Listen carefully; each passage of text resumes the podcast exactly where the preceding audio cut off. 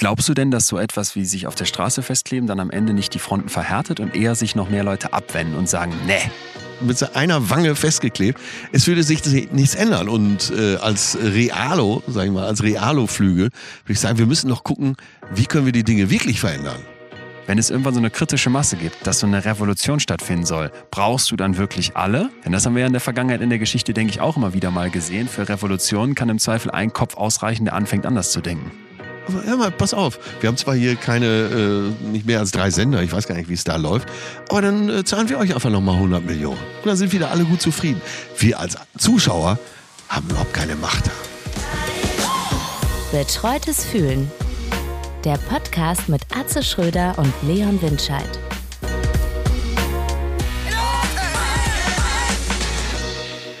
Es läuft. So. Äh, Atze Schröder, darf ich eigentlich nicht sagen, aber heute ausnahmsweise schon? Ja, darfst du sagen. Äh, jetzt, wenn ihr es hört, ist äh, mindestens Dienstag und wir sitzen montags abends in der Eifel und zwar mitten in der Eifel in Schleiden ich schlürfe Ingwertee und das alles hat hier einen Hintergrund. Wir müssen weit ausholen. Ganz genau. Erstmal zu erklären, warum wir hier sind, was jetzt abgeht. Nennen wir es die Notfallfolge nee, oder nennen wir es Schmankerl? Äh, das ist mir alles zu klein, weil ja. was wir besprechen werden, sind doch große Themen. Okay, und, gut. Das muss man auch dazu sagen. Wir kommen einem Community-Wunsch nach. Aber es ist heute alles anders. so viel kann man schon mal sagen. So. Und wir sind auf einem Militärgelände in der Eifel, auf einem ehemaligen. Äh, zur Nazi-Zeit war das sogar äh, Nazi-Militär oder Wehrmacht. Äh, Dem Führer hätte es hier gefallen, wenn ich mich umgucke. Es ist ein Kulturkino, deswegen heute ein toller Ort, aber ich glaube. Sehr viel Albert Speer, um es mal so zu sagen. Das ist alles sehr pompös. Wir sind hier im Kulturkino, wie Leon schon sagte. Wir spielen hier heute Abend auf der Bühne. Wir sitzen jetzt gerade auf der Bühne hinterm Vorhang sozusagen und äh, nehmen das hier auf, weil wir uns auf eine reguläre Folge nicht vorbereiten konnten, weil du so krank warst in den letzten drei Wochen. Ich lag flach. Und wer jetzt denkt, letzten drei Wochen, da gab es ja aber Folgen. Ich war immer so, falls du das kennst, an dieser, an dieser Grenze. Weißt du, wenn viel los ist und du machst und tust, dann ja. kriegt dich das total hoch. Ich habe die Previews gespielt mit größter Freude, mit größtem... Und mit viel Adrenalin, nehme ich an. Viel Adrenalin. In der Tat, da dachte ich, das war übrigens interessant. Danach immer, boah, dir geht's ja richtig gut. In Dresden zum Beispiel. Richtig, komplett hochgekickt, massiv Stimmung drin. Und dann explizit die Partynacht in Dresden, wir haben sie letzte Woche besprochen, war dann aber eigentlich immer dieser, dieses Quäntchen zu viel. Und ich hätte einfach mal sagen sollen, ich ziehe den Stecker. Und jetzt am Mittwoch habe ich das gemacht. Und gar nicht, weil ich komplett am Boden war, sondern weil ich einfach gesagt habe, es reicht jetzt. Ich muss wieder komplett muss, fit werden. Du musst dich resetten. Ich muss mich resetten. Also Stecker raus, sehr viel Seven vs. Wild geguckt auf YouTube. Aha. Ein Irrsinn, hast du schon von gehört? Nein. Okay, dann muss ich ganz kurz sagen. Mhm. Das ist eine YouTube-Sendung, die erfolgreichste deutsche YouTube-Sendung. Also wenn du hier bei den Cool Kids noch aktuell sein willst, musst du dich besser informieren. Äh, negativ. Kriegst du aber auch noch ja, leibeisig. Mich hat es auch richtig äh, niedergestreckt und letzte Woche. Ich habe es dir hier einfach nicht erzählt, weil ich dachte, jetzt konzentrieren wir uns hier ja. auf äh, unsere Nachwuchshoffnung. Ja. Und äh, war ja auch gut so. Ich bin fast wieder fit, aber zwischendurch gibt es sicher nochmal einen Hustenanfall. Ja. So. Jetzt sitzen wir hier und wollen was machen. Wollen also eine besondere Folge machen, wo wir schon so Wörter haben können wie Notfallfolge, Schmankerl oder Laber-Podcast. Aber das soll es, glaube ich, eigentlich nicht sein, sondern wir haben verschiedene Themen dabei. Ja. Die wir schon noch ausgewählt haben, die mich ehrlich gesagt beim vielen im Bett liegen neben Seven vs. Wild sehr umgetrieben haben. Dich, glaube ich, auch. Ja, also meine Freundin hat aber auch schon anerkennend gesagt: Mensch, der Leon, der ist ja doch äh, auch großer Moralist. Ist es so? Ja, also meinte sie im positivsten Sinne, weil äh, es gibt Themen, die regen dich einfach so auf, da kannst du dann die Finger nicht von lassen und das finde ich gut. Ja, da kommen wir gleich zu. zu Dir sind die Dinge nicht egal. Die sind mir nicht egal. Kommen wir gleich zu, nur damit erstmal noch alle abgeholt sind. Was machen wir hier in der Eifel? Es geht hier um eine Veranstaltung, wo wir charity-mäßig auftreten. Für Flutopfer im weitesten Sinne? Genau, ja. für alle, die von, dem, von der katastrophalen Flutkatastrophe in Deutschland betroffen waren, die ja ein Stück weit gleich auch Thema ist. Ja und ähm, freuen uns sehr, dass das hier komplett ausverkauft war, weshalb wir das auch gar nicht speziell promotet haben und sind sehr dankbar, dass wir hier irgendwie ein bisschen mit einen Beitrag leisten können für die ganzen Leute, die sich engagiert haben und die hier irgendwie den, den Kack der Klimakatastrophe ausbaden müssen. Hast du ein bisschen was gesehen? Ich habe jetzt auf dem Weg noch fast nichts gesehen, aber die Bilder sind einem noch im Kopf. Ja, es sieht jetzt äh, im November 2022 sieht es hier unheimlich idyllisch aus in der Anfahrt. Also die Wälder in den schönsten Farben. Ja. Die Eifel ist ja eh ganz schön. Und wenn man dann mal zwischendurch so einen Blick darauf wirft, was hier so weggespült wurde. Ist, und da denkst du dann automatisch, ob du willst oder nicht, wie nah das alles beieinander liegt. Also die ganz schönen Sachen und im nächsten Moment die Katastrophe. Und da werden wir sicher gleich auch noch drüber sprechen. Ja. Äh, und das ist so trügerisch. Weil Total. es ist eben dieser schmale Grat. Äh, verdammt, jetzt habe ich meinen Witz nicht angebracht. Übers Kranksein. Herr Doktor, Herr Doktor, der Simulant von Zimmer 7 ist gestorben. Jetzt übertreibt er aber. Das ist meine ewige Nummer eins an Witzen. Der muss auch gleich kommen. Den brauchen wir gleich hier zum Start, weshalb wir heute auch bei der Live-Vorstellung dann ein bisschen Okay. über Tee schlürfen. So, nur ganz kurz Seven vs. Wild. Guck's dir bitte an. Ja. Staffel 1 aus meiner Sicht noch viel besser als Staffel 2. Staffel 1 sind sieben Leute, äh, die sieben Gegenstände auswählen durften. Also von Ja. einem äh, Feuermachstein über einen Schlafsack, über ein Mückennetz und dann nur mit diesen sieben Gegenständen für sieben Tage in der Wildnis ausgesetzt werden. Ja, und in diesem Doch, davon habe ich gehört, ja. gehört? In diesem Fall in Schweden. Und es sind zum Teil, hast du das Gefühl, so absolute Survival-Freaks. Zum Teil sind es aber auch Leute wie du und ich. Da ist zum Beispiel einer dabei, der, der macht Ich hoffe nicht, so dass das so Leute sind Doch, wie du und eben, ich. Das war ja das Krasse. Und dann liege ich da krank im Bett. Und wie man dann so ist, ne? Ich weiß nicht, ob das ein Männerding ist, aber man guckt das und weiß ja alles besser. Dann laufen die an so Pilzen vorbei. Die sind alle einzeln, jeder für sich. Ja. Die haben nur eine Kopfkamera und irgendwie eine Kamera in der Hand und filmen sich sieben Tage, wie sie sich dann Lager bauen, wie sie Feuer machen, wie sie versuchen zu angeln. Und ich, hab's, ich liebe sowas so sehr. Und dann liege ich da auf dem Sofa und der Erste geht dann an so Pilzen vorbei und sagt, boah, weiß ich jetzt gar nicht, ob man die essen kann. Und in mir meldete sich sofort so eine Pfadfinderstimme, wie kannst du da nicht informiert sein, wenn du weißt, dass du sieben Tage in der Wildnis hockst, musst du doch checken, welche scheiß Pilze man da essen kann. Was willst du sonst essen? Und es führte dann auch dazu, dass die wirklich tagelang nur Blaubeeren fressen. Und ich dachte, wie, kann nicht wahr sein. Ähm, Und der Erste gibt dann nach einem Tag auf. Lebe so wie kalt, so nach dem Motto. Und denkst, da wirst du ja noch saurer, ne? weil du als Survival-Held denkst, kann ja wohl nicht wahr sein. Ja. Und so lag ich dann wiederum komplett krank als Großstadtkind, Also der, der, dieser Typ, von dem du da gerade sprichst, ist völlig unvorbereitet in die Sache rein. würde ich sagen. Das wäre ich. sagen. Das wärst du. Ich wäre komplett vorbereitet, hätte jedes Pilzbuch auswendig gelernt und habe es Natürlich. trotzdem sehr genossen, das zu gucken, weil es so Natur war und so zurück in die Natur und es war so ruhig. Also es war schön. Bis ich dann, also es war einfach, ich muss gerade viel erzählen, weil ich habe lange nicht geredet, weil ich so viel allein im Bett lag und so platt war. Ich bin total begeistert. Du brennst ja schon. wieder. Brenne wieder, die Freude Herrlich. ist einfach wieder da. Ich freue mich auch wieder stehen Toll. zu können. Es gibt zwei Momente, habe ich das Gefühl, wo man stirbt, beziehungsweise drei. El Hotzo hat das schön gesagt. Wenn du über, der erste ist, wenn dein Herz stehen bleibt. Ja. Der zweite ist, wenn du Ü30 zum ersten Mal gesiezt wirst. das hatte ich jetzt öfters. Und der dritte ist, wenn Folgendes passiert. Ich bin dann irgendwann zum Arzt, weil es mir zu schlecht ging. Und dann haben die so ein Blutbild gemacht und mich vermessen und gewogen und so. Und die haben, sie hatten keine Waage da, deswegen haben sie gesagt, wie schwer sind sie denn? Und ich habe sowohl bei der Größe als auch beim Gewicht schon ein bisschen gelogen. ja. Also ich habe gesagt 1,95 statt 1,94. Ich habe gesagt 95 Kilo. Was nach den ganzen Lindor-Kugeln, glaube ich, eher so eine Daumenpeilung wäre. Ja, bei deiner Größe wäre das ja auch ein Traumgewicht. Nein, weil was kommt raus? 25,2er Body Mass Index. Und dann google ich natürlich. Ja. Der Arzt hat nichts dazu gesagt. Leicht über, leichtes Übergewicht. Ach. Und jetzt kommt der Punkt, wo du dann das dritte Mal in deinem Leben stirbst. Damit kommst du zurück in die WG und sagst, Jungs, ihr ahnt es nicht. Kann ja wohl nicht wahr sein. Leichtes Übergewicht. 25,2. 25,2. Was wünschst du dir jetzt von echten Freunden? Dass sie widersprechen. Ja, sie sagen, natürlich. das stimmt doch. Du bist doch breit gebaut. Das ist doch kein Über. Ganz genau, du hast schwere Knochen. Du bist ja auch irgendwie mus muskulös. Die ganze Nummer. Kam aber nicht. Gar nicht. Wann ziehst du aus? Ich habe gekündigt, ich bin ja der Vermieter. Achso, hast du alle rausgeschmissen. Ja, an deren Stelle äh, hier mal Shoutout an deine Mitbewohner. Bitte sei mal ein bisschen vorsichtiger. Bodyshaming ist das. Gerade Ja. mit Kranken vorsichtiger umgehen. Das wäre aber auch schon alles, was ich dir erzählen Ja, wollte. aber was haben sie dir dann gesagt, so wörtlich? Äh, Fettsack, iss mal weniger, mach mal mehr Sport, kam wahrscheinlich sofort. Ja, es, war, oder? es war noch, es war noch, ja genau, es war eher noch so schlimmer, weil es so hieß, ja, im Sommer warst du auch dünner. Ah, okay. So, weißt du, eher so. ja. Ja, ist auch ein bisschen so. Na, noch schlimmer finde ich, aber wenn du selber weißt, dass du zu dick bist und äh, es wird dir gesagt, hör mal, hast ein bisschen zugelegt, steht hier. Ja. Also das ist wirklich, das ist der Endgegner, steht hier. Weil Nein, dann- ich ja. habe nicht zugelegt. Doch, Ja. sieht man doch. Doch, Ja. steht hier aber gut. Nein, habe ich aber nicht. Ja. Ja, und weil du dann ja auch noch checkst, die andere Person meint es wirklich ernst, weil sie sich schon so eine Ausrede überlegt hat, dass es ja auch noch stehen soll. Oh Gott. Ja, jetzt mache ich ja seit einem halben Jahr Sport und äh, nimm aber nicht ab. Also ich werde nicht leichter. Ich werde nicht leichter. Ich wiege 80,2 Kilo und zwar schon die letzten Monate. Egal was ich tue. Sind Muskeln denn nicht aber schwerer als? Ja, damit rede ich mich raus, vor Ja. allen Dingen vor mir selbst. Ja. Und äh, du kennst das, den Badezimmerspiegel, deinen ganz persönlichen Badezimmerspiegel. Den hast du ja so im Griff, du weißt, wie du stehen musst. Und jetzt habe ich auch noch Licht von oben da im Badezimmer. Das sieht, ich sehe aus wie, also ich, also gefühlt könnte ich nächste Woche am Wettkampf teilnehmen. Ja. Aber wenn ich dann so, jetzt war ich im Alsterhaus, ist so ein äh, Kaufhaus dann äh, direkt mitten in Hamburg und da sind ja überall Spiegel und da fährst, bin ich mit, mit der Rolltreppe raufgefahren und die Spiegel kennst du ja nicht. Das heißt, du guckst in eine Richtung und siehst dich plötzlich selber von der Seite Ah, okay. und denkst dir, das Okay. bin ich nicht. Jo, das weiß, kann ich nicht sein. Ich weiß, was du meinst. Ja, und dann machst du so Bewegungen, um dich zu vergewissern, dass du es doch bist und du bist es.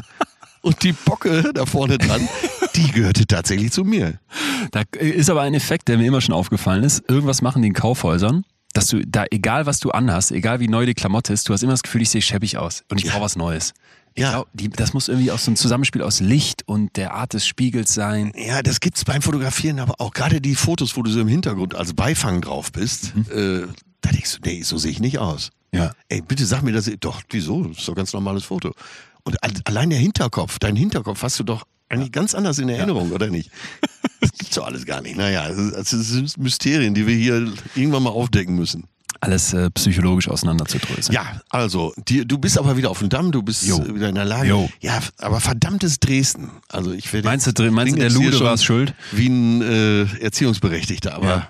Da bist du aus der Kurve geflogen. Da habe ich aus der Kurve geflogen. Was haben deine Eltern gesagt? Luden. Nee, dasselbe. Die ist immer- doch gar nicht. Doch, die wissen es, das kann ich nicht geheim halten. Ich rede ja viel mit denen. Hab dann Ja. Mutti, Mutti, Junge, mach mal weniger und äh, macht sich dann immer Sorgen. Ja. Naja, du kennst das. Und jetzt haben wir im letzten Moment halt diese Gelegenheit gekriegt, für äh, diese Ausgabe das hier noch aufzunehmen. Und wir haben drei Themen dabei.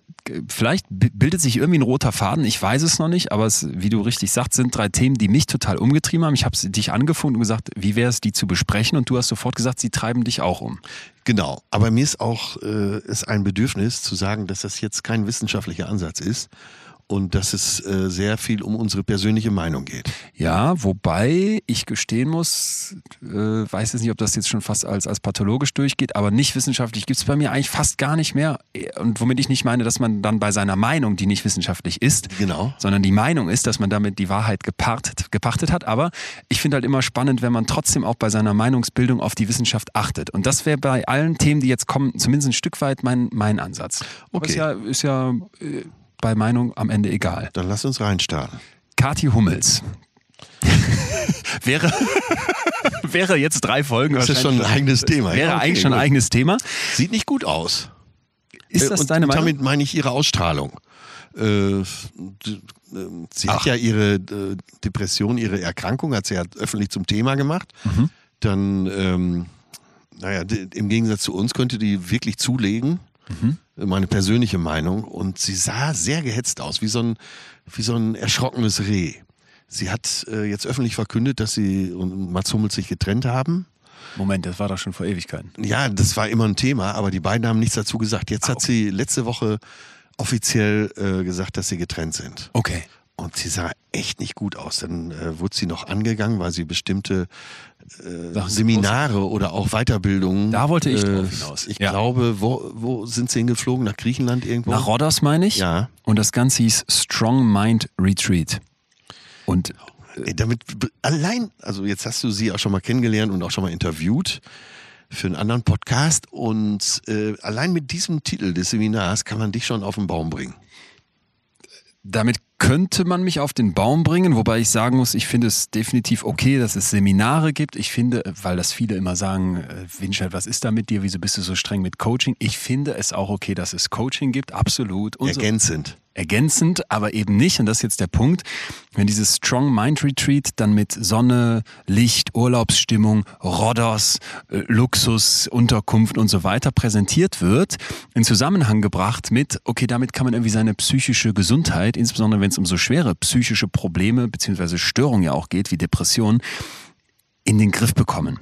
Also Ja? wenn es als äh, Therapie verkauft wird, Wenn es als Therapie verkauft wird, beziehungsweise wenn es so diese Message hat, mit Sonnenstrahlen weggezaubert. es gibt einen therapeutischen Ansatz, wird vorgegaukelt. Genau, also ähm, es wird ein therapeutischer Ansatz vorgegaukelt und es wird, glaube ich, mehr versprochen, als sowas jemals halten kann. Vor allem im Schnitt, wenn du dann da 100 Leute mitmachen lässt, wie wird's denen gehen? Echt so viele sind da Ich sage es jetzt aber. als Beispiel. Ja, ich will immer okay. die große Zahl sehen, weil das ist einem nach irgendeinem Retreat mit Sonne plötzlich besser geht. Das nennen wir Spontanremission. Da ist es spontan zufällig wieder weggegangen, was du da hattest. Ja. Jetzt bei einer Depression unwahrscheinlich, aber dann hast du halt eben einmal Glück gehabt. Jetzt werden aber viele die Ohren und Bleistifte spitzen und sagen, mir hat sehr geholfen. Also Meine ich ja gerade. Äh, ähnliche Sachen. Das meine ich. Das Äh, wäre halt bei die mir- anek ja. anekdotische Evidenz. Da hilft es Ja. dann einem. Deswegen will ich immer die 100 sehen, die im Zweifel verschiedene Sachen durchlaufen sind und will dann sehen, dass die eine Sache im Vergleich zum Rest besser wirkt, damit es nicht einfach nur ein Placebo-Effekt ist. Ja. So, weil sonst Ich habe ja auch schon zwei Ayurveda-Kuren gemacht und mir ging es anschließend auch sehr viel besser. Super. Aber es war nie der Ansatz da, dass ich äh, eine psychische Erkrankung versucht habe, damit zu beseitigen. Es war einfach nur eine normale Erschöpfung und äh, sehr viel Ruhe und sehr viel gesunde Ansätze. Genau. Und Kathi Hummels hat jetzt also da ein Video geteilt auf Instagram und so ein bisschen suggeriert, äh, ja, pass mal auf, wir haben jetzt hier irgendwie Schwierigkeiten, psychische Probleme und dagegen könnte man sich dann helfen. Und das Ganze ging noch viral, weil das verbunden war mit einem, einem Video vor einer Sponsorenwand. Also kannst dir so einen roten Teppich vorstellen, Ja. mit so ganz vielen Sponsoren-Logos drauf. Ja. Und da ist jetzt nicht nur Kathi Hummels mit am Start, sondern ich bin darauf aufmerksam geworden, weil mir das ein Freund bei, über Twitter geschickt hat. Und zwar ja. von einem Anton Reiner, so heißt der Account, der dann dieses, nur dieses Video genommen hat. Und das Video musst du dir so vorstellen, der rote Teppich, die Sponsorenwand und jetzt laufen ganz viele verschiedene Promi-Influencer da lang. Von äh, Diana zur Löwen, die ich kannte, über Kathi Hummels, die ich kannte, über ganz viele, die ich jetzt persönlich nicht kannte. Also nur noch mal, äh, um es klar zu sagen, und Kathi Hummels war aber Veranstalterin. Das weiß ich nicht genau. Sie hat es auf jeden Fall gepostet. Sie, aber sie war das Gesicht der. Das weiß ich auch nicht. Sie hat dieses Video auf ihrer Seite gepostet, aber das Video gab es natürlich, das haben dann alle irgendwie Ah, gesehen. okay, das ging ja. dann viral. Ja, und im Rahmen dies, äh, dieses Sponsorenwand kommt mir bekannt vor, Ja. äh, hat sie eben dieses Interview auch gegeben für Pro7, wo ich dachte, ui, die sieht echt schlecht aus. Okay, ja, ich Ja. wollte dir bei diesem, oh, die sieht schlecht aus, auch wenn wir es jetzt vielleicht nicht aufmachen müssen, das fast insofern ein Stück weit, wie, was heißt widersprechen, aber zumindest sagen, finde ich immer, muss man vorsichtig sein, weil da, Ne, ich meine so von ihrer Ausstrahlung. Ich hatte wirklich das Gefühl, es geht ihr nicht gut. okay, okay. So. Weil sonst finde ich, ist man immer voreilig mit, die ist. Nein, ich meine jetzt nicht attraktiv oder nicht attraktiv, ja, oder sondern ich hatte das Gefühl, es geht ihr nicht gut. Okay. Ja, und jetzt jedenfalls kommen diese ganzen Leute da vor diese Sponsorenwand. Ach, Sophia Thiel, die schon mal hier war, war auch dabei. Und dann steht dann immer darunter, zum Beispiel bei Diana zur Löwen, I suffered from body image. Ich litt unter meinem Körperbild. Und dann fasst sie sich an die Brust. Dann kommt ähm, Kathi Hummels und sagt, ich habe an Panikattacken gelitten und winkt so ab mit zwei Händen. Dann kommt Sophia Thiel und sagt auch irgendwas, ich meine, zum Körperbild und macht irgendwie eine Geste. Und dann ganz hintereinander geschnitten immer wieder diese ganzen Promis Ja. mit diesen jeweiligen Statements darunter. Bei der einen stand dann drunter, die ich nicht kannte, I suffered from mental health. Ich habe an mentaler Gesundheit gelitten, wo du so dachtest, hier ist jetzt irgendwas schiefgela schiefgelaufen in diesem Video, weil wie kannst so, du an ja. mentaler Gesundheit leiden? Und ganz am Ende kommt so eine Art Nebeneinanderstellung, hier stehen alle diese Promis nebeneinander und machen sowas wie Stop it. Und es, es hat so ein bisschen, was, es ist ganz komisch, dieses Video. Und da wollte ich mit dir drüber sprechen. Ja. Weil du das Gefühl hast, hier sind irgendwie Leute mit Reichweite, vor einer Sponsorenwand, dann noch dieses Kathi Hummels Seminar auf Rodders, wo du irgendwie in ein paar Tagen dich besser fühlen sollst, indem du dir die Sonne irgendwo drauf scheinen lässt, was Ja. bei einer Depression de de facto nicht der Gamechanger sein kann. Und du dachtest so, Aber das hat ja schon einen direkten Geschmack. es ne? hatte kompletten Geschmack und, und, und zusätzlich stand ich vor dem folgenden Konflikt. Ist das jetzt toll und gut, wenn Promis auf psychische Probleme hinweisen und sich dafür stark machen, dass das, dass das Tabu wegbricht und so weiter und so fort? Oder ist das eben zu schnell mit so einem Geschmackel versehen? Plus, und das wäre jetzt für mich der nächste spannende Punkt, macht das in unserer Gesellschaft nicht so ein Ding auf, hey, es ist jetzt cool und tipp, eine psychische Störung zu haben, wenn ich mal ganz ketzerisch frage? Naja, ich, äh, diesen Stein musst du, glaube ich, schon ins Wasser werfen, weil äh, den Eindruck hat man ja im Moment. Weil so viele Bücher jetzt noch zusätzlich, also wenn du jetzt noch ein Buch rausbringen würdest ähm, über deine eigene Depression und so, das ist vielleicht ein persönliches Anliegen. Aber man hat schon dann ähm, den Eindruck, ey, du bist ein bisschen spät dran, ne? Ja, Weil sich so viele schon geoutet haben. Eben. Genau. Äh, Thorsten Sträter hat drüber gesprochen, dann Kurt Nora Krömer. Tschirner, Nora Tschirner. ähm, ja, Alexander, wie heißt der noch? Äh, Kurt Krömer. Genau. Ja. Und, und die Alexander Deutsche. Depressionsliga, das fand ich dann so toll. Übrigens eine richtig, richtig gute Insta-Seite. Ja. Wer denen dringend folgen, wer Lust hat. Die haben dann eine Stellungnahme dazu gemacht und haben gesagt, das ist halt ein heikles Thema, Depression und Social Media. Weil auf der einen Seite man sich freut und irgendwie auch dankbar ist, wenn Leute mit viel Reichweite und eben Prominenz, die vielleicht auch für eine Stärke und so weiter stehen, wir haben hier drüber gesprochen, wenn die sich zu so einem Thema committen und sagen, ey, dafür muss man sich nicht schämen. Eine Depression ist nichts, wofür du dich schämen musst. Ja. Das ist mal toll, wenn darüber aufgeklärt wird. Also Aufmerksamkeit für dieses Thema und für psychische Gesundheit ist wichtig. So, die Deutsche Depressionsliga nutzt eben auch soziale Medien, um über diese Themen zu informieren. Aber, und das finde ich eben ganz zentral, und jetzt zitiere ich, schwierig wird es, wenn bei manchen Social-Media-Accounts und Auftritten von Bloggerinnen und Bloggern der Eindruck entsteht, die Depression sei lediglich, lediglich eine kurze Erscheinung und könne beispielsweise mit Sonnenstrahlen weggezaubert werden. Sehr heikel wird es, wenn sie augenscheinlich als Werbemittel eingesetzt wird, um eigene Produkte zu vermarkten. Da bewegen sich sogenannte Influencer und Influencerinnen auf einem sehr schmalen und gefährlichen Grad. Und das war für mich so ein Moment, wo ich wirklich auch in Kombi mit diesem Video echt an, an einen Punkt kam, wo ich dachte, ist es schon Zeit, dass wir darüber sprechen, weil wir auch irgendwie eine Reichweite haben und weil wir auch natürlich hier Leute erreichen und vielleicht auch eine bestimmte Gruppe erreichen, die sich besonders mit diesem Thema auseinandersetzt. Aber als ich vor einiger Zeit mit einem befreundeten Psychiater über dieses ja. Thema gesprochen habe, meinte der, ja, es wird, könnte so kommen wie in den USA, dass es irgendwie in manchen Bereichen, manchen Gruppen cool ist, einen Therapeuten zu haben, fancy ist, zur Psychiaterin zu gehen, ja, dass ja. es in ist, hip ist und man dich nur noch fragt, welche Störung hast du denn, so nach dem Motto. Aber so weit wären wir in Deutschland noch nicht. Ich persönlich habe richtig Angst vor diesem Punkt und möchte ja. damit nicht, das ist mir ganz wichtig, nicht sagen, ja, die, die Störungen sind doch gar nicht so schlimm und das ist eine Modeerscheinung und die Leute bilden sich das ein. Ganz im Gegenteil. Und das ist eben der, mein, mein Concern dabei. Diese Störungen sind lebensbedrohlich, sie sind massiv belastend für die Betroffenen, sie betreffen Millionen in Deutschland, sie sind so oft so falsch verstanden, dass ich einfach Sorge davor habe, wenn das jetzt auf Instagram so breit getreten wird und auch so, so gewissenlos kommuniziert wird, beziehungsweise nicht sehr, sehr, sehr mit Bedacht, dass dann bei manchen der Eindruck entstehen könnte, ja, mir geht's jetzt schlecht, das ist dann halt eine Depression und da muss ich halt das Sonnenstrahlseminar bei Kathi Hummels für 3000 Euro ja. dann ist die weg dass man das so als Form der schlechten Laune einfach verkauft, oder? Ja. Äh, und wir haben ja immer wieder betont, gerade in den äh, letzten drei Jahren hier, dass eben eine Erkrankung ist und zum Teil eben auch eine sehr schwere Erkrankung und ernst zu nehmen. Und ich glaube, davor hast du auch so ein bisschen ähm, Schiss, dass es jetzt so verwässert wird. Genau. Ne? genau. Und es gibt eben Psychologen, es gibt Psychiater, äh, die diese Krankheit wirklich auch therapeutisch behandeln können. Und die gehört einfach nicht in so einen äh, Wohlfühl-Wellness-Bereich, oder? Genau. Und es ist halt für mich auch nicht einfach so, dass, das hat mich an diesem Video auch so gestört, dass dann so Sachen zusammengeschmissen wurden. Ja. Hey, ich litt unter Selbstzweifeln, war eine Botschaft. Hey, ich, ich litt unter meinem, unter, unter dem Druck, den man auf den Körper spürt, gut auszusehen. Hey, ich litt an Trauer. Und diese Punkte, ich, ich habe Selbstzweifel, ich mag irgendwie meinen Körper nicht oder ich habe hab getrauert, weil Hammer. jemand gestorben ist. Das ist alles Leid und das ist negative Emotion. Aber das ist alles nicht psychisch krank, sondern ganz normal. Und damit müssen Menschen umgehen können. Das heißt nicht, dass das ein kleines Leid ist, das heißt nicht, dass das einfach ist, aber das gehört zum Leben dazu. Das aber in einem Atemzug zu nennen mit Panikattacken, die dort genannt wurden, Depressionen, echten eine, Krankheitsbildern. Echten Krankheitsbildern. Der eine macht noch so eine Pistole am Kopf, deutet irgendwie Suizidgedanken an. Ja. Da lief es mir echt eiskalt den Rücken runter. Und das ist, glaube ich, ein Moment, wo wir wirklich aufpassen müssen, liebe Gesellschaft, dass wir klar haben, dass Tiefs, Leiden, Schwierigkeiten im Leben, Selbstzweifel und so weiter zum Menschsein dazugehören. Ja. Und in dem Moment, wo sie ein zu großes Leid werden, ich damit nicht mehr klarkomme, wir haben mal hier eine ganze Folge gemacht, obwohl man jetzt von einer psychischen Störung spricht, beziehungsweise haben es immer wieder aufgegriffen habe ich jedes Recht auf Hilfe. Ich habe immer das Recht, es abchecken zu lassen. Niemand soll sich mit einem Leid arrangieren.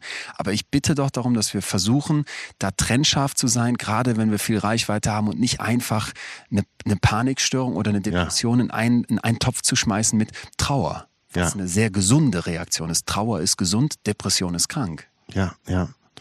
Ja, also ist dir eben auch nochmal hier ein Bedürfnis, das, Total. Äh, diese Linie zu ziehen. Total. Und das zu trennen, ja. Und du jetzt kannst du dir äh, mich im Bett vorstellen. Ja.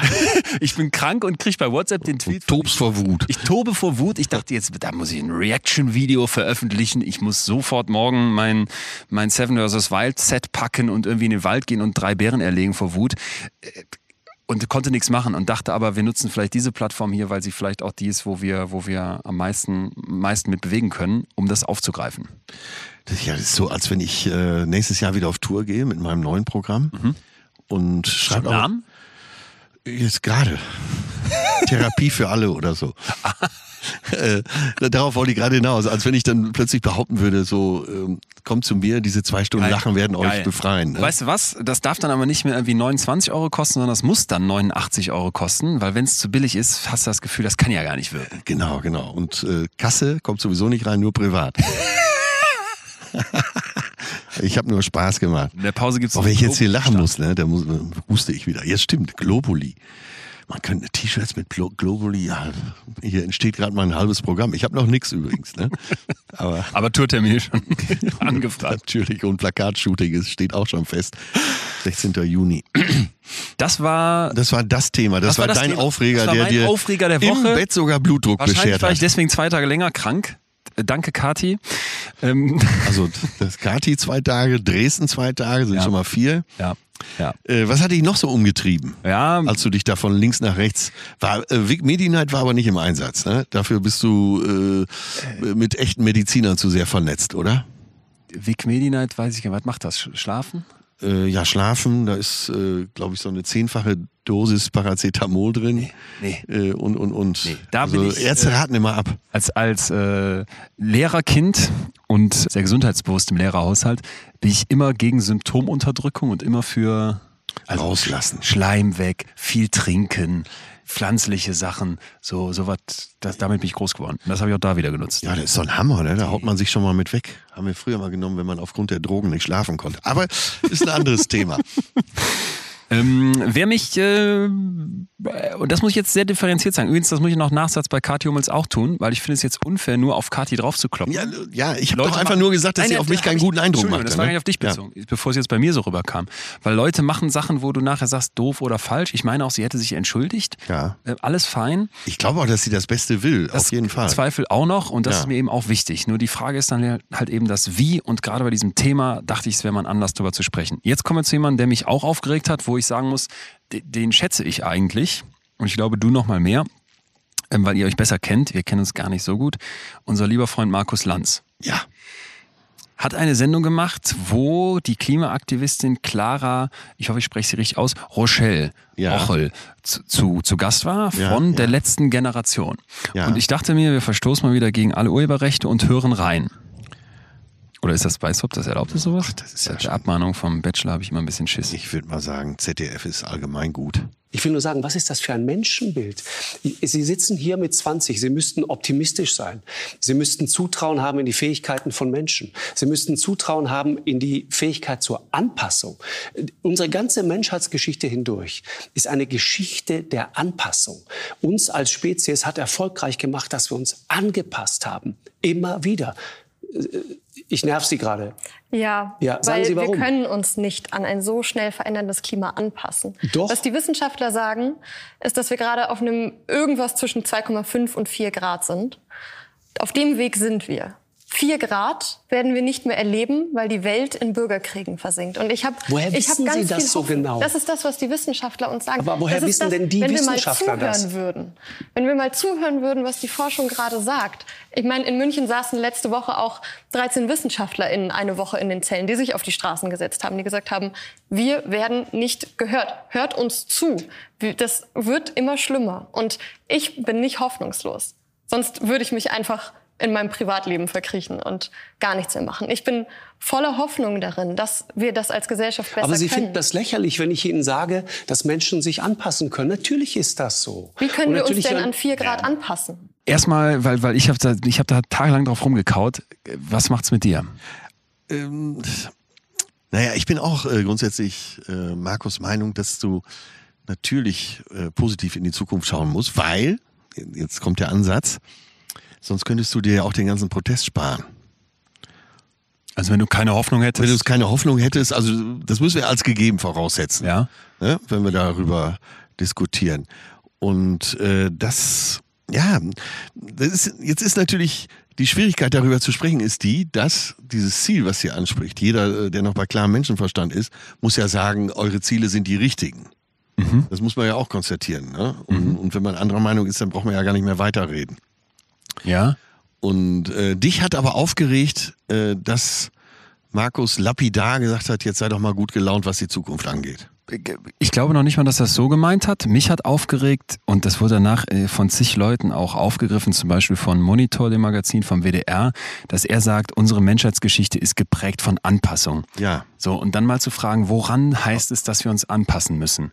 Aktuell würden wir auf plus 2,8 Grad zusteuern, so wie die momentanen Maßnahmen sind. Und ich kann dir ehrlich sagen, Ja. ich bin da sehr skeptisch, wie viel sich da wann ändern soll. Also bei 1,5 Grad Erhitzung hätten wir noch mehr Extremwetterereignisse. Wir Ja. sitzen hier heute wegen einer Flutkatastrophe in Ja, Deutschland, ja, ja, nicht wegen einer Trockenheit in der Sahelzone oder Ja. in einer Riesenkatastrophe wie in Pakistan. Wir sitzen hier, wenn wir zwei Grad hätten, mit Nahrungsmittelknappheit, mit tödlicher Hitze, mit noch stärker zunehmenden Wetterextremen. Und wenn wir dann Richtung drei Grad gingen, dann würden Milliarden Menschen betroffen sein von Hungersnöten, von einem riesigen und unkontrollierbaren äh, Hitzerisiko, was in einer Spirale endet, weil Kipppunkte überschritten werden und so weiter. Von Konflikten und sozialen Unruhen dann mal ganz zu schweigen, wo ich mir einfach denke, das finde ich falsch anzunehmen, dass wir uns an diese Art von Klima anpassen können. Darüber brauchen wir uns Mensch. gar nicht unterhalten. Ne? Und Okay. ich glaube, auch Markus ist letztendlich äh, nicht der Meinung, dass äh, wir diese Klimaziele nicht erreichen sollen und wir uns schon auch an drei Grad Erwärmung anpassen werden. Äh, dann kam das einfach falsch rüber. Gerade er, der ja äh, eben auch hehre Ziele hat, was diese äh, Forderungen angeht. Der mir, der mir sein Bildband zeigte Ja. über Norwegen, was Norwegen, auf jeden Fall im ewigen Eis war der unterwegs, hat tolle Fotos gemacht und Ja. ist sicherlich jemand, dem das nicht egal ist. Ja, auch totaler Naturbursche und dem ist das mit Sicherheit überhaupt nicht egal. Nur was Jürgen Trittin, Jürgen äh, Trittin saß ja auch mit in der Sendung und äh, er ist ja immerhin äh, auch Grüner. prominentes Mitglied Ja. der Grünen Ja. und hat die Grünen auch mit gegründet, soweit ich weiß.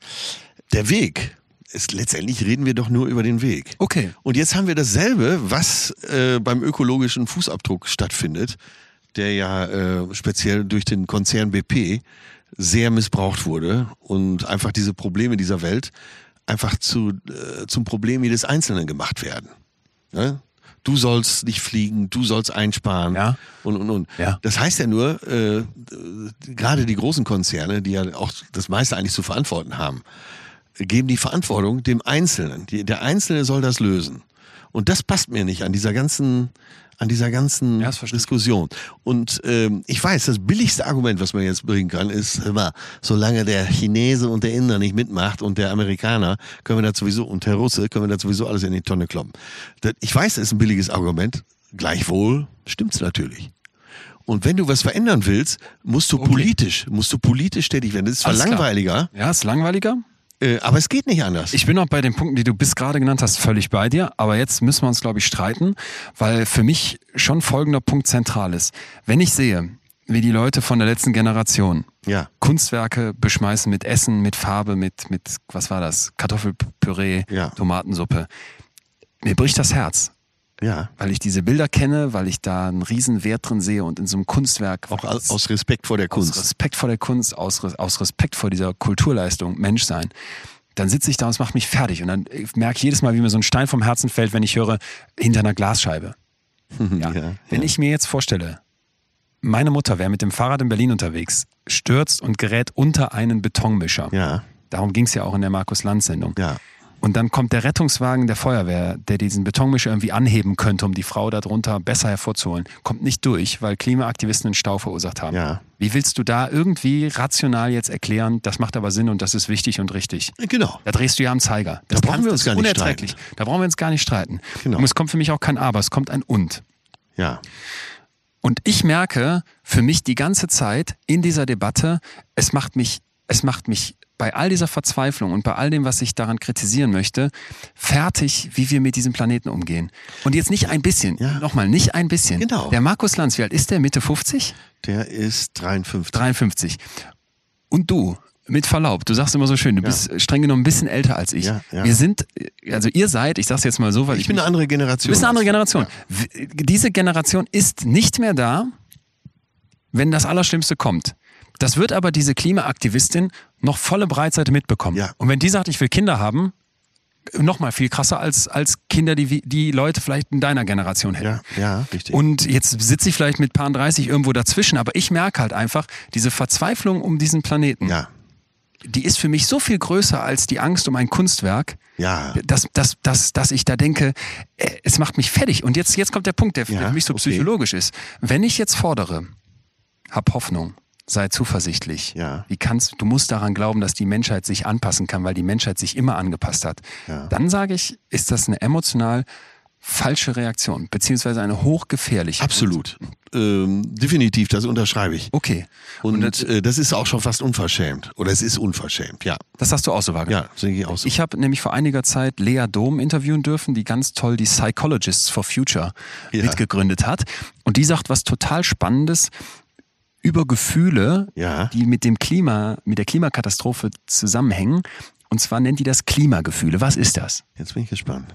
Also das sind die Gefühle, die entstehen, wenn wir uns mit der Klimakrise auseinandersetzen. Der Popstar von den Klimagefühlen ist die Klimaangst. Aber wenn man das weiter beforscht, dann stellt man fest, dass tatsächlich alle Gefühle damit verbunden sein können. Ne? Also auch Traurigkeit, Wut und Ärger, wenn wir gucken, wer verbockt hier eigentlich was. Aber auch Freude, wenn wir feststellen, dass wir da was zu beitragen können zur Bewältigung und wenn es da zum Beispiel Erfolge gibt. Oder wenn wir darüber voll die netten Menschen kennenlernen, dann ist es ja auch was ganz Erfreuliches. Und dann gibt es noch das große, schwierige, ambivalente Thema der Hoffnung. Weil es eben darum geht, einerseits falsche Hoffnung zu vermeiden, ne? also nicht in so eine Richtung zu gehen, ja, wird schon alles wieder gut, wird's nicht. Also einige Veränderungen sind eingebucht und gleichzeitig aber deutlich zu machen, äh, dass es da auch noch ganz viel äh, gibt, wofür es sich lohnt, sich einzusetzen und äh, wo wir jetzt dranbleiben können und wo wir berechtigte Hoffnung haben können. Ja, genau, das Thema hatten wir ja eben schon. Also wenn du nicht Hoffnung hast, äh, für eine bessere Zukunft äh, was machen zu können, dann kannst du es ja auch lassen. Ne? Genau, aber wo, Ja. woher kommt das?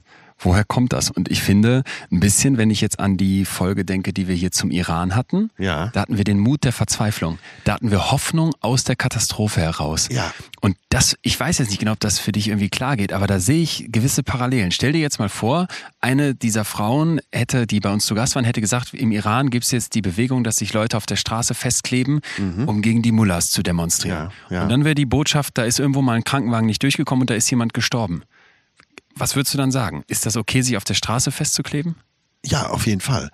Äh, aber da, geht es doch um was anderes. Da sterben ganz konkret Menschen. Und das, das ist es ja. Also, nein, nicht, dass ich. äh, Leon, lass mich aus. Ja, lass lass mich da eben ausreden. Ich weiß, dass wir mit Vollgas auf die Katastrophe zu fahren. Nur hier ist es noch nicht zu spüren.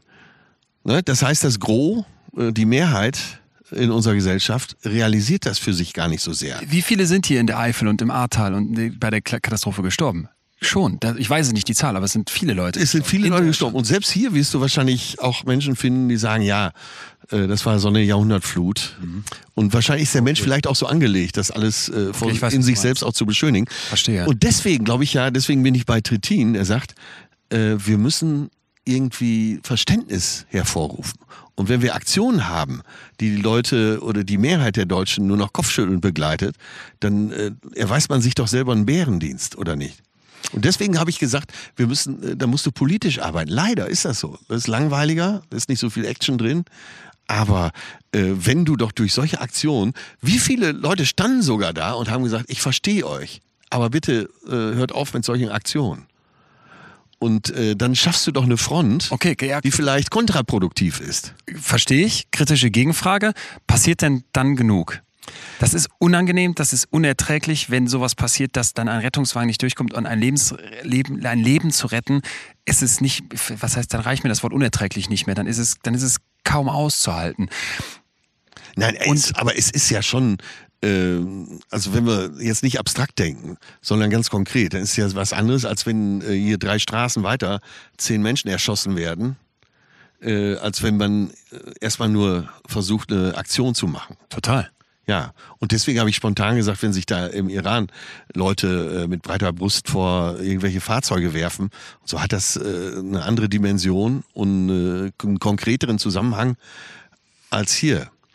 Ja, also wenn wir dadurch noch Leute in der äh, Gesellschaft verlieren, dann äh, ist, geht die Aktion noch nach hinten los. Also Okay, mir kommt das so ein okay. bisschen, tatsächlich so ein bisschen vor wie Aktionismus. Ja, verstehe ich. Das und verstehe ich, ich ich gut. bin, mir geht immer die Nackenhaare hoch, wenn Aktionismus im Spiel ist. Verstehe ich auch. Ich habe nur für mich gemerkt, als jemand, der sagt, ja, ich bin ja total in dem Thema und ich bin ja total für Veränderung und da muss jetzt mal was passieren und ich habe auch einen politischen Willen dazu. Ja, genau, genau. Ich sitze dann vorm Fernseher, Ja. Tagesschau ist an und ich sehe, wie die so ein Bild beschmeißen.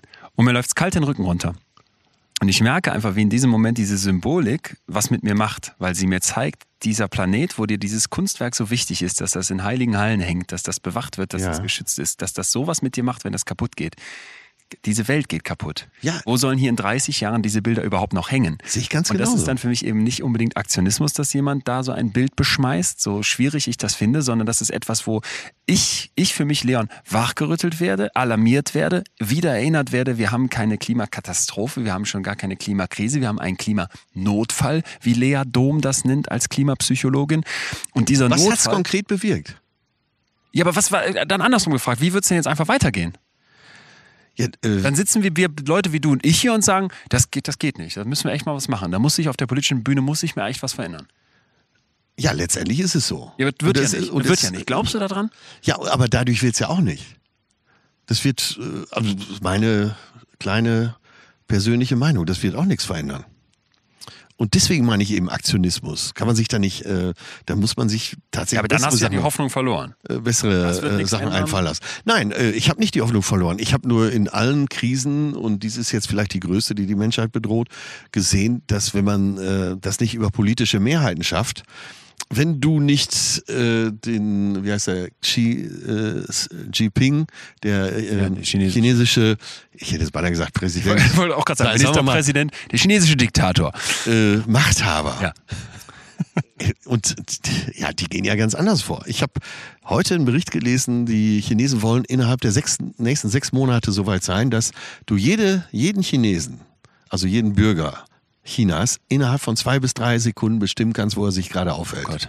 Und das alles über ein Kamerasystem, über es gab sogar letzte Woche den Fall, dass äh, jemand, der getestet wurde, positiv war, sein Handy ausgeschaltet hatte. Er ist dann in Shanghai mit der U-Bahn gefahren und die haben ihn über die Kameras am Eingang äh, der U-Bahn und in der U-Bahn selber ausfindig gemacht und haben dann das Handy seines Sitznachbarn, den er gar nicht kannte, Nein. angerufen und haben gesagt, äh, sag mal, er soll ans Telefon gehen.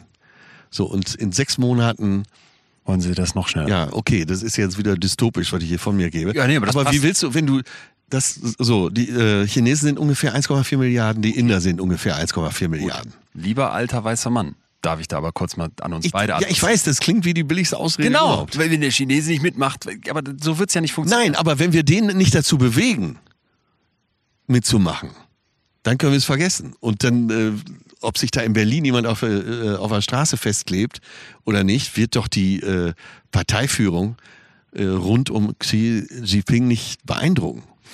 Und den indischen Staatspräsidenten, den, da weiß ich den Namen jetzt gerade nicht, Glaube ich auch. äh, auch nicht. Bestimmt nicht, glaube ich auch, bestimmt nicht. Aber Und jetzt können wir in eine andere Gesellschaft gehen. Nimm doch mal die Amerikaner. Mhm. Äh, Die größten Dreckschleuder oder mit die größten Dreckschleuder der Welt. Da, da wird sich nichts durch ändern.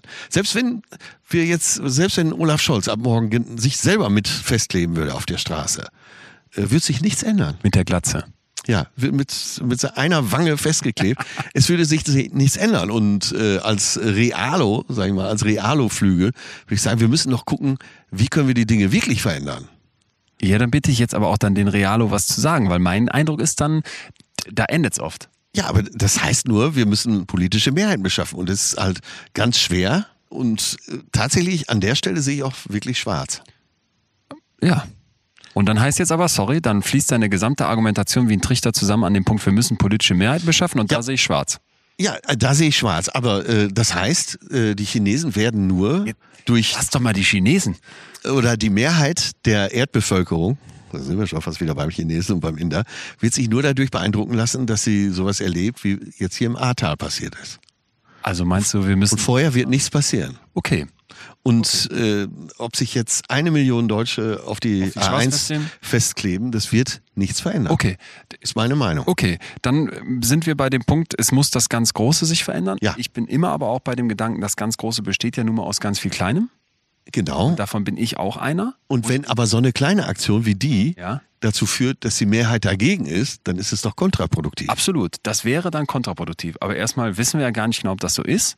Und dann habe ich diese Woche zusammengesessen mit einer Reihe von Klimaaktivisten und Klimaaktivisten.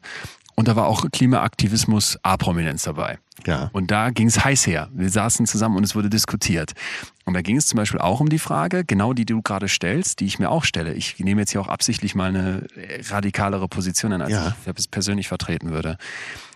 Es ging explizit um die Frage, Glaubst du denn, dass so etwas wie sich auf der Straße festkleben dann am Ende nicht die Fronten verhärtet und eher sich noch mehr Leute abwenden und sagen, nee, so nach dem Motto, ich, ja. diese Radikalen da, Ja, da genau. mache ich nicht mit. Und jetzt, ich hab's dir immer gesagt, diese linksversiffte Grünjugend, die machen alles so nach dem Motto. Können wir uns jetzt so, ein- so ein Bernd und so eine so eine so eine Ja, man muss ja gar nicht so weit gehen. Man kann ja so weit gehen, wie ich eben sagte, dass jemand sagt, ich bin eigentlich dafür, aber diese Aktion, Genau. so bin ich ja. Genau. Dass ich Und dann- sage, ich bin ja dafür, wir müssen nur einen anderen Weg finden. Genau, das würde ich ja auch mit unterschreiben. Da Ja. wäre ich ja auch mit bei dir. Sobald das erste Kunstwerk wirklich kaputt geht, da fließen mir Tränen. Nochmal, die Vorstellung, da stirbt jemand, den du, den du kennst und selbst wenn du ihn nicht kennst, ist unerträglich, weil sich Leute auf der Straße festkleben. Jetzt aber der Punkt. Was die dann, was die dann auch diskutiert hatten, war eben diese Frage, wenn es irgendwann so eine kritische Masse gibt, dass so eine Revolution stattfinden soll, brauchst du dann wirklich alle? Oder könnte zum Beispiel, sobald, sage ich jetzt mal, statt nur 10% sagen, wir finden das geil, sich da auf der Straße festzukleben und damit zu also geil findet es keiner, wir finden es gut, sich auf der Straße festzukleben und damit zu kämpfen, also sobald das, weiß ich nicht, jetzt 20% wären oder sogar 25% und immer noch viele dagegen sind, aber eben diese kritische Masse erreicht wäre für wirkliche Veränderungen. Denn das haben wir ja in der Vergangenheit in der Geschichte, denke ich, auch immer wieder mal gesehen. Ja. Für Revolutionen kann im Zweifel ein Kopf ausreichen, der anfängt anders zu denken. Was wäre denn, wenn die sich auf die Straße geklebt hätten für ein Ziel, was dir gar nicht gefällt? Was dir, also jetzt haben wir ja, äh, was, wo wir ja beide auch in dieselbe selbe Kerbe schlagen, wo wir sagen, es kann so nicht weitergehen, es muss sich was ändern. Da wäre da wär ich ja total dagegen. Was wäre denn, wenn sich da äh, irgendwelche Ak- AfD-Aktivisten, Wäre ich total dagegen. Ja. Genau. ja, Absolut. Aber ich bin ja auch dagegen, dass du dich auf der Straße festklebst und ein Rettungswagen nicht durchkommen kann. gut. Bin ich auch Das dagegen. ist auch gut, dass du es Ne? noch mal Also, so klar sagst. Äh, Es müsste eine Rettungsgasse geben. Ist das überhaupt der richtige Weg des Protests? Bin ich allem bei deinen Punkten. Worauf ich aber hinaus möchte ist, und deswegen hat es mich so auch umgetrieben, diese Idee, sei doch mal hoffnungsvoll, die Menschheit wird sich irgendwie anpassen. Ah, okay, Wie da kannst hast du dich jetzt entzündet. Mhm. als 20-Jährige nicht optimistisch auf die Zukunft gucken. Ja, okay. Das hat, mich, das hat mich nicht nur entzündet, das hat mich wirklich regelrecht fertig gemacht, weil ich halt denke, wenn eine Gefahr da ist, und Ja, wie ja. du gerade gesagt hast, es gab wahrscheinlich noch keine größere Krise, Ja. diese Gefahr real ist, Ja. durch diese Gefahr, ich weiß nicht, wie viele Menschen pro Tag sterben. Aber es wäre tatsächlich hier auch nochmal eine Folge wert, äh, warum das menschliche Gehirn und äh, gefühlt zumindest immer noch die Mehrheit der Gesellschaft ähm, sich das Problem, weil es ja noch nicht so nah ist, wenn dein Haus noch steht, äh, Genau. du freust dich über jeden Sonnentag im Oktober, ähm, also gefühlt ist ja erstmal alles gut. Ne, die Krise, äh, wenn man sich damit beschäftigt, lässt ja schon dunkle Wolken aufziehen. Aber erstmal ist das Wetter gut, man fühlt sich gut. Ähm, warum macht das menschliche Gehirn das mit uns, dass wir sagen, ja, Ja, da- aber morgen ist ja auch noch ein Tag. Schöner Punkt. Ist das denn für alle noch so? Frage ich dich. Ich könnte mir vorstellen, dass das für die Leute, die sich auf der Straße Ja, festkleben, ja. nicht so ist. Dass die da schon sitzen und sagen, unser Haus steht zwar noch, aber die Katastrophe ist Bemerkenswert.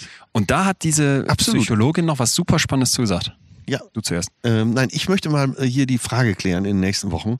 Warum äh, ist das in der überwiegenden Mehrheit der Gesellschaft noch so, dass man sagt, ach, es hätte noch mal gut gegangen. So, das ist das ja. Ne? Ich kann, das können wir auch mit drei Wörtern äh, quasi Ja. beantworten. Drei Dinge machen uns Angst. Das Unbekannte, Ja. das Unkontrollierbare und das Unvorhersehbare.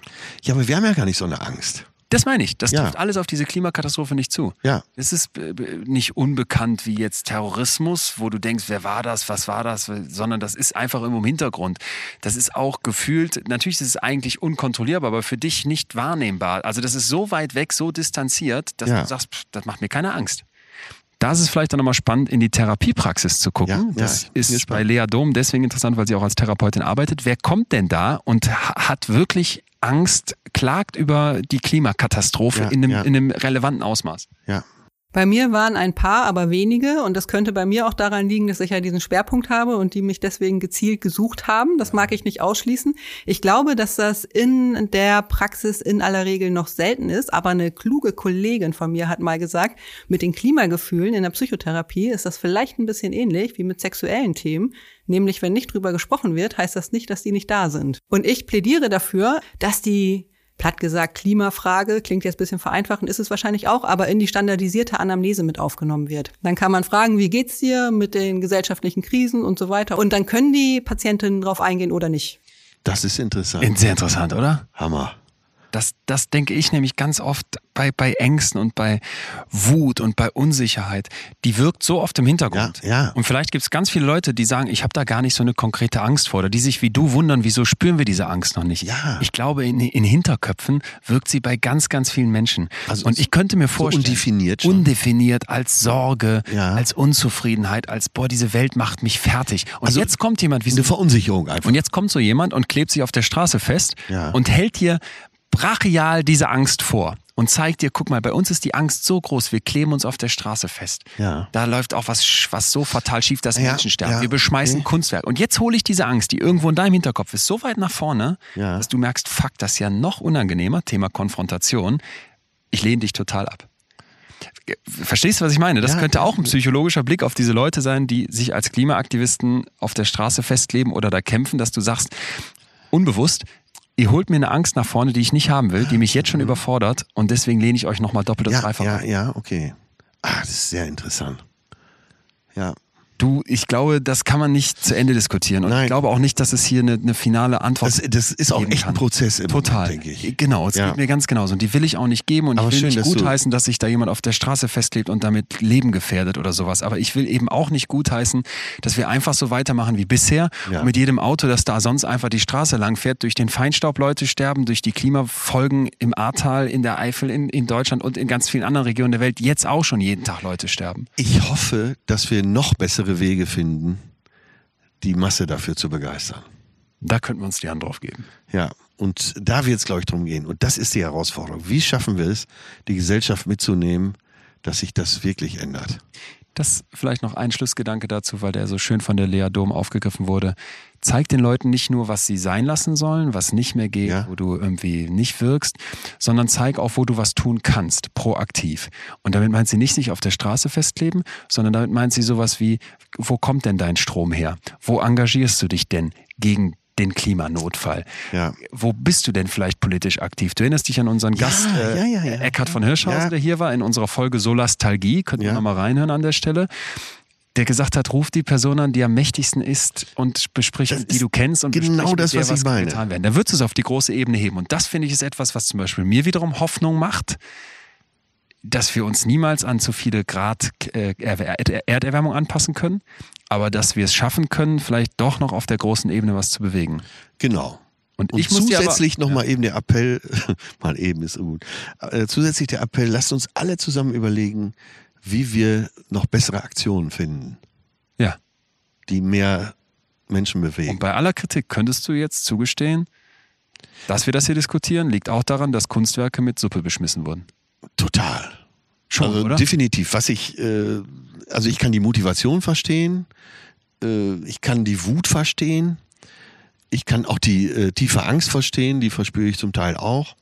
Und ähm, ja, gerade in dem Alter, diese Radikalität kann ich auch besonders gut verstehen, als jemand, der, sagen wir mal, von 16 bis Ende 20 äh, teilweise auch äh, für die ganz großen Umsturzideen Sympathien hatte. Ja. Aber ich bin halt jetzt tatsächlich aus den 20ern Das raus. ist wie Joschka Fischer mittlerweile im, im BMW-Aufsichtsrat oder wo der, wo Ich der bin ja dann eher wie Jürgen Trittin, den ich ja mal im äh, ICE kennenlernen durfte. Äh, ein in Pulverdampf ergrauter Krieger, würde mein Vater sagen, der alle Schlachten geschlagen hat, verbal, Ja. der schon echt eine Erscheinung ist. Und ich, ich fand äh, diese Gästemischung bei Lanz natürlich auch wirklich toll. Dass da ein grüner Ex-Minister sitzt, äh, der früher ja auch, äh, sagen wir mal, ja, ich will nicht sagen militant, aber schon sein Ding ganz schön durchgezogen hat, äh, sagt, das äh, ist die falsche Aktion. Aber das war seine Meinung. So, dann würde ich sagen, Atze, wir haben drei Themen angekündigt und übrigens an euch alle, die uns zuhört, wir sind sehr, sehr, sehr gespannt, was ihr sagt. Es ist ja unsere erste Folge, die vielleicht nicht ein Thema nur hat, Ja. was ein bisschen weniger Tiefe zulässt, ist klar. Die jetzt aber aus der Krankheit geboren wurde. die aus der Krankheit geboren ist, aber trotzdem eine natürlich dann wiederum auch, die uns mit sehr aktuellen Themen, die uns beide umtreiben, versorgt. Und nimmt vielleicht einen etwas anderen Blick darauf. Ja, ja. Also gut. sagt uns gerne mal, wie euch das hier gefällt. Schickt uns gerne eine Mail über post.leonwincher.de oder schreibt bei wir Instagram. nehmen das auch gerne auf. Wir nehmen das gerne mit Und auf. vielleicht machen wir in ein paar Wochen, je nach Zuspruch, äh, die nächste Folge in dieser Art. Und wir hören vor allem beide selber mal rein. Ja. Weil am Ende äh, müssen wir auch ein bisschen hier China diktatorisch bleiben und auch selber, entscheiden. Letztes Thema. Jawohl. WM in Letzter Katar. Aufreger. Letzter Aufreger der auf Woche. Krankenlager. Und wieder Blutdruck. Und wieder Blutdruck auf, auf 90. WM in Katar. Und jetzt muss ich dir dazu sagen, warum bin ich da überhaupt im Business? Weil es mich interessiert. Fängt am Wochenende an. Fängt jetzt an. Mich interessiert Fußball gar nicht. Ja, aber Du hast es leicht. ich habe es leicht. Genau, es ist gleich vielleicht auch noch ein Punkt. Aber es treibt ja Deutschland um. Und ich mache ja diese Sendung beim ZDF auf der Couch. Ja. Paartherapie der Meinung mit einem Augenzwinkern. Ja. Und bei mir waren Mickey Beisenherz und Jonas Hummels. Ah, ich bin so gespannt auf die Folge. Die musst du dir unbedingt angucken, bitte wirklich, weil das war so geil. Auch Mickey ist Sag noch mal ganz konkret, wann läuft Du gehst, gehst einfach in die ZDF-Mediathek, Ja. gibst auf der Couch ein und dann findest du sofort die Folge zur, zur WM in Katar. Und jetzt pass auf, äh, Mickey Beisenherz kannst du dir vorstellen. Ja. Mickey Beisenherz hat irgendwann von mir ein, ein, ein Schild umgehangen bekommen, mit, wo Uli Hoeneß drauf stand und ist dann auch in diese Rolle reinge, reingeschlüpft. ne? Ist- der ist so Mickey geil. ist genial. Eine Granate. Dagegen hält jetzt Jonas Hummels, weil du musst dir vorstellen, Mickey Beisenherz sagt, pass mal auf, WM boykottieren. Jonas Hummels ist der Bruder von Mats Hummels. Richtig. Und der auch moderiert Fußballer? Fußballmoderator, ehemaliger Fußballer, sehr im Sportbusiness. Ja, und, der ist der sagt- mit dem Mundwerk auch gut zu Fuß? Absolut. Sehr, sehr, sehr versiert, sehr eloquent, macht total Spaß, dem zuzuhören. Und das fand ich halt so interessant. Der sagt, auf jeden Fall gucken, hingucken, Veränderung, äh, ähm, wie hieß es, Wandel durch Handel, so nach dem Motto. Und lass uns mal reinhören und da bin ich gespannt, was du sagst. Selten hat man als Individuum im Kollektiv ja eine solche Wirkmacht wie in diesem Falle. Ich hatte es ja auch gefragt. So schaue ich mir diesen Quatsch in der Wüste an. Also Ja. gebe ich Ja. mir das? Will ich irgendwelche Funktionäre sehen, die sich die Hände schütteln? Warum? Du gibst natürlich alles aus der Hand, wenn du wegschaust. Also jetzt ist es wie gesagt so, der Fisch stinkt vom Kopf und in dem Fall relativ gewaltig. Das ist dieses ganze Vergabesystem, die FIFA ja selber, wie werden diese, ähm, diese Wettbewerbe denn vergeben? Also was gibt's für Kriterien? Es gab keine Kriterien 2010. Ja. Das heißt, man muss da vielleicht mal anfangen, der FIFA nicht mehr das Feld zu überlassen. Wenn dieses Turnier nicht geguckt wird, dann ist das für die FIFA und vor allen Dingen für die Sponsoren einfach keine lohnende Investition. Alle sind sich einig, die Vergabe war ein Fehler, aber jetzt findet es statt. Ja. So, jetzt sagt der eine hingucken, dadurch wird sich was verändern. Uli Hoeneß sagt, man man darf den Kataris da nicht alles absprechen und die werden sich verändern und es wird den, wird den Bauarbeitern nur besser gehen, wenn da jetzt endlich mal die Menschenrechte gefördert werden. Weißt du, was die offizielle Zahl von Katar äh, der äh, gestorbenen, auf den Baustellen gestorbenen Arbeiter ist? Weil eins oder sowas? 17. 17. Gibt es ja zum Glück noch inoffizielle Zahlen von, ich glaube, Amnesty International mit 16.000? Ja, die Zahl ist tatsächlich dann auch zu allgemein, weil ähm, es, gab auch Leute, die an anderen Krankheiten gestorben sind, die fallen damit rein. Aber sa- sagen wir, die Hälfte ist dann wirklich im Zusammenhang mit Bau der Stadien äh, gestorben. Naja, äh, ja, ich, Wirst du es denn gucken? ach, mich interessiert es gar nicht so sehr. Äh, insofern, äh, auch da bin ich wieder der Meinung, jetzt äh, versucht man wieder so ähnlich wie mit dem ökologischen Fußabdruck, wie der Konzern BP sagt, ja Leute, da müsst ihr mal weniger Auto fahren. Ne? Ja. Jetzt wird gesagt äh, zum Konsumenten, ja, da musst du mal weniger gucken. Das Kind ist doch vor zwölf Jahren in den Brunnen gefallen bei der Vergabe äh, an Katar. Übrigens, die anderen, die mit im Rennen waren, außer Katar war es Südkorea, es war Australien, es war USA, die waren alle bereit, dieselben Bedingungen zu akzeptieren, aber auch Bestechungsgelder zu zahlen.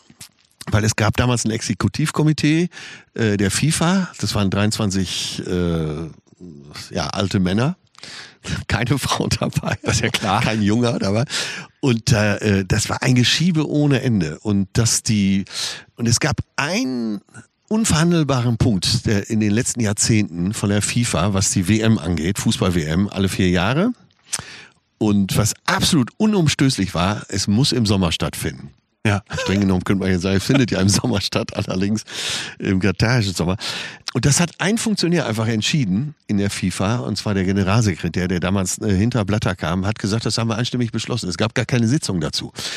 Ähm, was ich damit sagen will, ist, das ist alles schiefgelaufen vor zwölf Jahren. Die Amerikaner mal wieder haben äh, mit Hilfe des FBI da einiges aufgedeckt. Deswegen, es gibt dieses Exekutivkomitee nicht mehr. Mittlerweile müssen alle Mitglieder abstimmen. Worauf will ich hinaus? Ich will Ja, darauf voll im Thema erstmal. Ich bin geflasht, schreib's noch für einen Kicker. da liest solche.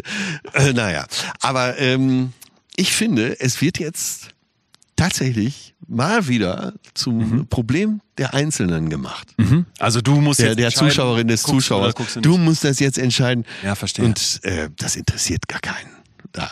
Das, Nee, glaub- nein, und ich du glaube, nicht, wenn jetzt dann- äh, pass auf, die ARD hat, glaube ich, die Rechte an der, wenn ich richtig informiert bin. Ähm, ich glaube auf jeden Fall ein öffentlich-rechtlicher Sender, ich auch. ZDF Ja, oder ARD oder die glaub beiden zusammen.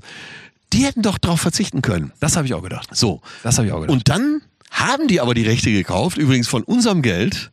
ja. Und ich bin für öffentlichen Rundfunk, nicht, dass du mich falsch verstehst. Aber die kaufen von unseren Gebühren, kaufen die die Rechte und dann wird gesagt, dann werden noch äh, Dokumentationen gemacht, die das Ganze Oder kritisch, kritisch Sendungen, beleuchten. Und dann wird gesagt, ja, der einzelne Zuschauer muss jetzt abschalten. Der, der Fußballfan muss jetzt darauf verzichten. Das ist doch völlig krank. Das ist doch, äh, ne? das Kind ist in den Brunnen gefallen. Jetzt äh, guckt alle. Es ist doch, die Rechte sind doch schon verkauft. Auch die Sponsorenrechte sind verkauft. Okay. Das ist doch alles, das ist doch völliger Humbug, was da jetzt wieder. Auch da haben wir wieder Aktionismus, der reine Augenwischerei ist. Jetzt wird, die ganzen Gelder sind schon verteilt. Die Kataris haben so viel Geld.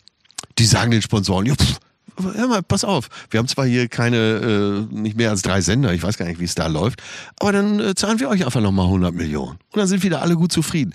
Wir als Zuschauer haben überhaupt keine Macht da. Genieße das, wie du hier hochfährst gerade. Ja, ich, jetzt wusste nicht, ich Puls, das Thema obwohl ich so krank bin. Und, Willst du noch mal ein Dächen? ja, und gar nicht weiß, ob ich nächste Woche noch zur Verfügung stehe. Doch, doch, Cherie. Das Ähm, ja, und das ist meine Meinung dazu. interessant, interessant, weil Mickey Beisenherz sieht das, wie gesagt, völlig anders. Ich bin bei Jonas. Also seine Schwägerin äh, Wahnsinn. fand ich nicht so meinungsstark, aber äh, um den roten Faden nochmal aufzuhören. Ja. Ich habe mal bei Instagram gefragt, da waren irgendwie bei meiner Community 98% für Boykottieren und 2% für Gucken. aber da siehst du mal wieder, Ja. äh, was das für ein Blödsinn eigentlich ist. Warum? Das ist doch, das ist doch völlig weltfremd. Wie kann man sich, das ist, so- das sind diese schönen geistigen Wolkenschiebereien von deiner äh, Latte Macchiato äh, ähm, Prenzlauer Berg-Fraktion. Lass mich, lass mich. Ich auch mal ein widerspre paar widers Schlagworte reinzuwerfen. widerspreche dir komplett. Ich würde sagen, wenn jetzt viele Leute nicht zugucken, und die nix. werden welche dabei sein, die diese Quotenbox. Warum? Wenn das jetzt die WM wird, mit der schlechtesten Quote weltweit, Ja. Glaubst du nicht, dass das was macht? Ja, doch. Dann wird nämlich in vier Glaubst- Jahren die WM nicht in Katar stattfinden. Richtig. Wo sie sowieso nicht stattfindet. Ist klar. Also äh, ich, also Aber ich hast bin du, nicht, hast du Realo. nicht, hast du nicht, ja, du bist, du bist Realo, aber hast du nicht, ich habe mir das Gefühl, in dieser Welt des Wahnsinns und wo so viel Scheiße und falsch läuft, muss es doch so bestimmte letzte Punkte geben, wo man sagt, das ist noch so eine Anstandsgrenze. Und das ist ein Land, wo Homosexualität strafbar ist. Ich hab ein schönes sagen, Bild jetzt für dich. Willkommen. Und dann geht da der WM-Botschafter von denen hin und sagt, ja, aber homophob, äh, homo, homosexuell, so. Schlimm. Homosexuell ist Alles psychisch krank. Da drehe ich doch am Zeiger. Und da sage ich dann, ey, das gucke ich mir nicht an. Und selbst jetzt auch mal dein ganz, gutes Recht. Genau, ist mein gutes Recht. Jetzt lege ich hier nämlich noch einen wichtigen Punkt hin. Für mich gar kein Opfer.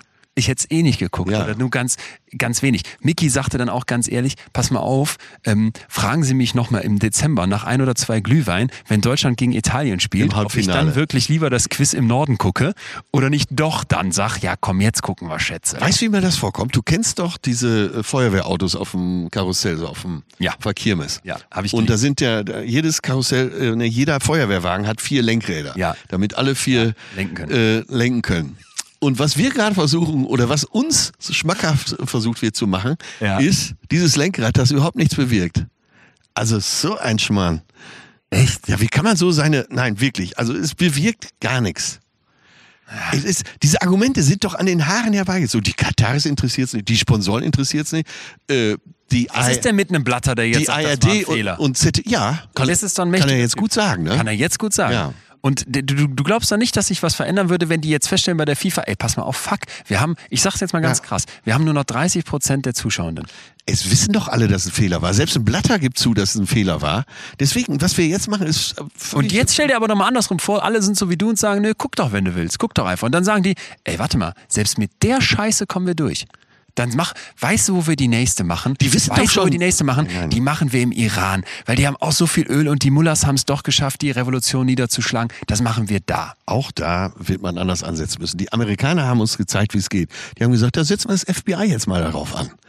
Die haben denen die Hölle heiß gemacht. Während anderen, alle anderen noch auf dem Karussell äh, an ihren Lenkrädern saßen. Das Bild gefällt mir einfach so gut. Das gefällt mir auch Und, und, und die. Väter rufen, jetzt So drück doch mal die Hupe. haben die doch als einzige wirklich was gemacht. Wir Deutschen sind da auch immer so Maulhelden, so äh, Salonlöwen, die sagen, ja Mensch, jetzt boykottieren wir aber. Ja. Wir wissen doch alle, dass es gar nichts bringt.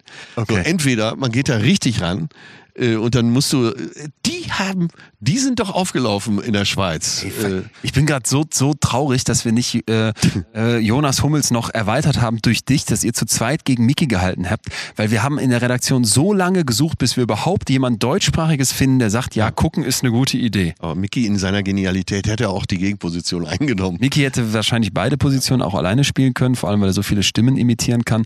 Ähm, Atze, Ja. wir werden das nicht klären. Nein. Du wirst scheinbar Schöne nicht, Aufreger aber. Schöne Aufreger.